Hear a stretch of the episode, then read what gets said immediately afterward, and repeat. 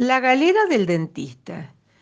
Tito Molares era el dentista del barrio, un vecino al que nadie quería, o mejor dicho, al que nadie quería visitar. Es que uno llegaba a su consultorio y no solo tenía que abrir la boca como una palangana, sino además soportar que le metiera aparatos raros entre los dientes, sopletes, cucharones, pinzas, taladros, en fin. Para entonces, la imagen que todos tenían del dentista era la de un ogro.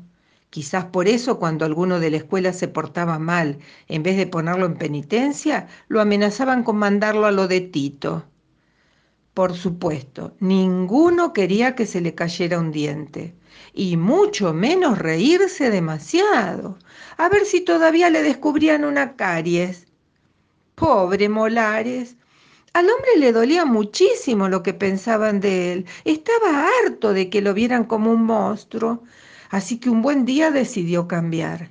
Se tomó unas vacaciones, se puso a estudiar magia, se recibió de mago, practicó a solas sus trucos y una vez que se sintió seguro, volvió a abrir su consultorio. Cuando entró el primer paciente, se quedó estupefacto la boca se le abrió sola de la sorpresa, y es que en vez de recibirlo con su habitual delantal blanco, Tito apareció vestido con una capa negra y un pantalón rojo brillante. Y eso no fue todo.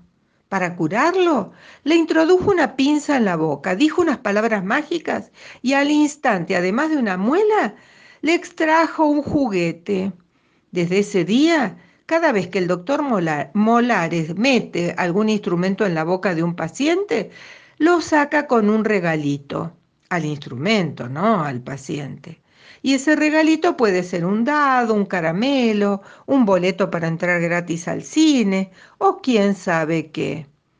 Desde entonces, además, la gente va al dentista mucho más seguido y deja que Tito les revise tranquilo los dientes todos se aguantan mejor las molestias y hasta las olvidan, porque mientras el doctor para curarlos usa el solplete, el taladro o alguna pinza, tantos unos como otros tratan de adivinar qué sorpresa le saldrá de la boca. Y así están las cosas ahora con los vecinos sonrientes y su dentista también. Nunca falta algún desubicado que trate de averiguar cómo Tito hace lo que hace. Pero eso nunca podrá descubrirse porque, como es sabido, los trucos de un mago son siempre secretos.